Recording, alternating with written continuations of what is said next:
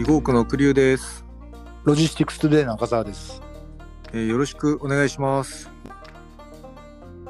すごいニュースが来ましたね。速報になります、えー、郵政が楽天に8.3%出資し物流 DX 加速。三木谷氏親戚関係にという記事でしたね。えっ、と先ほど記者会見があったんでしょうかね。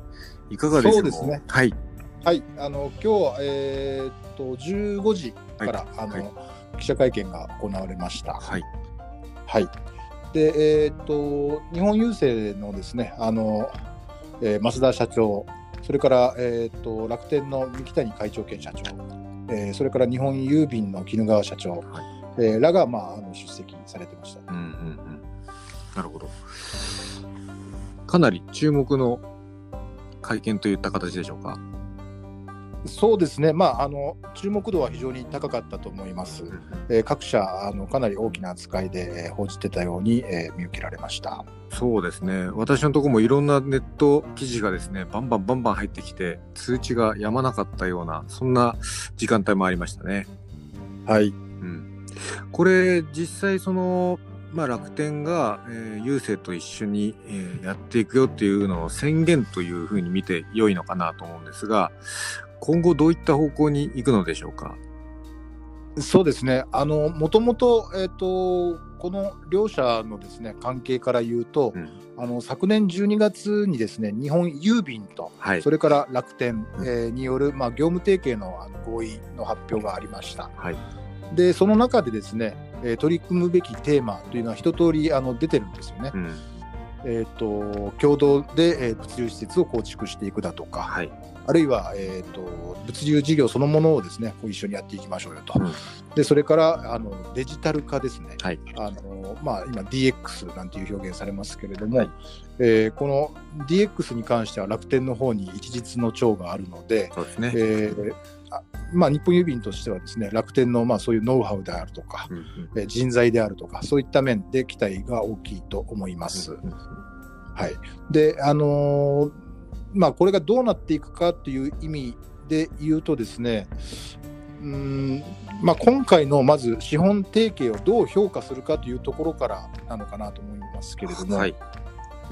あの8.3%を出資すると、まあ、金額にして1500億円ということなんですが、これはまあ非常に大きな金額なんですよね。えであの楽天にとってはですね、えー日本郵政があの第4位の大株主に入ってくると。えうんいうこともありまして、まあ、あのかなり、えー、と楽天のあの、えー経営に占める、まあ、日本郵政の、えー存在感というのが、まあ、大きくなってくるとうんえーいうことですね。はい。じゃあ、それが何を意味するかというところなんですけれども、はいまあ、とはいええー、と経営的にですね何かあの大きな影響力を持つということではなくて、うんはい、あのどちらかというと、えー昨年12月に打ち出した提携を、まあ、資本提携という、まあ、あの花を添える形でですね、うん。えーこれしっかりと取り組んでいきますよという、まあ、あの意思表示を内外に示したと、まあ、こういうふうに捉えることが、まあ、まず第一なのかなと思っております。はい。であ、と、うん、それに加えてですね、あのーまあ、そういう、なんて言うんでしょう、楽天、日本日本郵政から、えー見た、まああのえー捉え方というのが今申し上げたような感じなんですけれども、はい。えーこれ、客観的にはですね、うん。あのーまあ、言ってみれば楽天が、えー物流のパートナーとして、えー日本郵政を、まあ、日本郵政グループをですね指名したと。うん。し資本提携を結ぶっていうのはそういうことですから、まあそうですね。ええあのーどうしても色がついちゃうわけですよね。そうですね。うんええまあ、色を自らまとったとういう、ん。あの表現になるのかなと思います。なるほど。ええだとすると、まあ、楽天と日本郵政の、まあ、物流面における、えー、と協業というのは、まあ、今後、まあ、本格化していくことが見込まれます。うん。はい、まあもともと企業の色イメージはかなり被ってますよね。まあそうですね。あのえー昨日ですかね、あのヤマトと、えーヤフーのあの提携について、こちらの方はですね、うん。えー相当踏み込んだ、えー内容だったわけですけはい。れども、はい。はいあの全国一律のねあうんの配送料を、まあえー、と相当、えー低い水準でここはもうあのどこもあの真似できないだろうということをこうあの、ねえー誇るようなあの発表になっておりましたけれどそうも、ですね。えーあのこれはまあ消費者にもメリットがあるし、うん。で EC の事業者にとってもまあ大きなメリットになりますし、うん。でヤマトからすると、まあ、あのこれ囲い込みと、うん。えーいう意味でですね非常に重要なあの一手だったと思います。はい。えーそこにやっぱりこう対比せざるを得ないんですけれども、うん。そういう意味では今回の日本郵政と、えー楽天の、まあ、資本業務提携というのはですねまだまだやっぱりこう形から入ったのという印象が、まあえー、と拭えないですなるね。ほど。はい顧客目線ではいかがなものかっていうところも含まれますか？まあそうですね、あのえー、と先ほどはあの話っていうのは物流から見た場合、うんえーこれどのように今回の提携評価できるかというところなんですけれども、はい。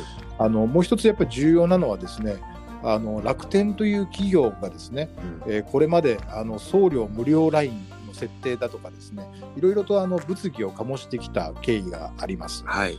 でもっと遡るとですねあの楽天物流という物流会社をまあ設立グループ会社として設立して、えで、えー、とぶあの大規模な物流拠点を全国展開しようとしたあのところでですね、えーやっぱりやめたと、えうん。えーいうことでですね、まあ、物流会社解散して、うん。えーで、えーなぜか、まあ、その後ですねやっぱりあの物流っていうのは大手 EC モールにとっては欠かせない機能であるとうん。いうところからですね再び楽天スーパーエクスプレスだとか、はい。えーロジスティクスだとかうん。いうことでですね、えーもう一回またあの波が、えー来てるんですよね。うん。はい。えーなので、あのーそういう目から見たときにですね、えー一番重要なのは出店者にとってこれはどういう意味を持つのかという評価。ここが一番重要なポイントになってきます。あなるほどね。えーあのーまたこれでですね、うん。えー形今回形からというふうに先ほどあの評価を申し上げましたけれども、はあはあはあのーまた今回の取り組みで出店者がまあこう翻弄されるような右往左往しなきゃいけなくなるような事態というのはまあ避けてほしいところだろうし、うん。ええ。ただまあやっぱり重要なのは、えー、と出店者にとって、えー物流の要は宅配手段のですね、えー選択肢がこれあの場合によってはせ狭まってくるっていうことにもあの可能性が出てくるわけですよね。うん。そうですね。うん。ええあのその辺がですね、えーやっぱりあの楽天市場への出店者にとって、まあ、あのより良いものであることを、まあ、願うばかりとうんいったところですね。なるほど。はい、まあ、あの記事の最後の方にね、あの現在のカバー率は67%程度とありますけど、まあ、じゃあ実際残りに、えー、33%が配達できてないわけではないわけですもんね。そうですね、はいあのこれはあくまでも楽天スーパーエクスプレスの話ですし、うんうんあと、まああのえー、と先日ですねあの楽天とですねあの声優があの横須賀でですね、はいはい。えー、とネットスーパーを、まあ、あのロボットであのはい対抗するというニュースもありましたけれども、ね。はい。ええあの声優との結びつきっていうのを、うんえー楽天としてはもうこうさらにあの強めていく可能性があります。なるほど。はい、ここでまあ DX をですねあのより具体的なものとして進めると同時に、うん。えーラストワンマイル領域ですね、宅配領域についてもですね、えーこれしっかりと実現可能の、えーなあの施策として、えー世の中に社会に提示していくとうん。いうあの意味合いっていうのが非常に強くて、それがそこにですね今回の日本郵政との、えー提携強化というのがどういうふうに作用してくるかとうんいうところ、それからあの今回は実はですね、はい。えーに日本郵政が楽天に出資しただけじゃなくてですね、はい。あのウォルマートとか中国のテンセントとか、うん。こういうあの、えー意志に強いところ、まあ、ウォルマートということで言うとですね、そうですね。けれどもうん。はい、ここの資本も楽天に入ってくると。うんいうことですので、まあ、このあたりあの、えーできるだけですねあの広い、えー観点から、まあ、あの今後の行く末も捉えていくべきかなと思っております。なるほど。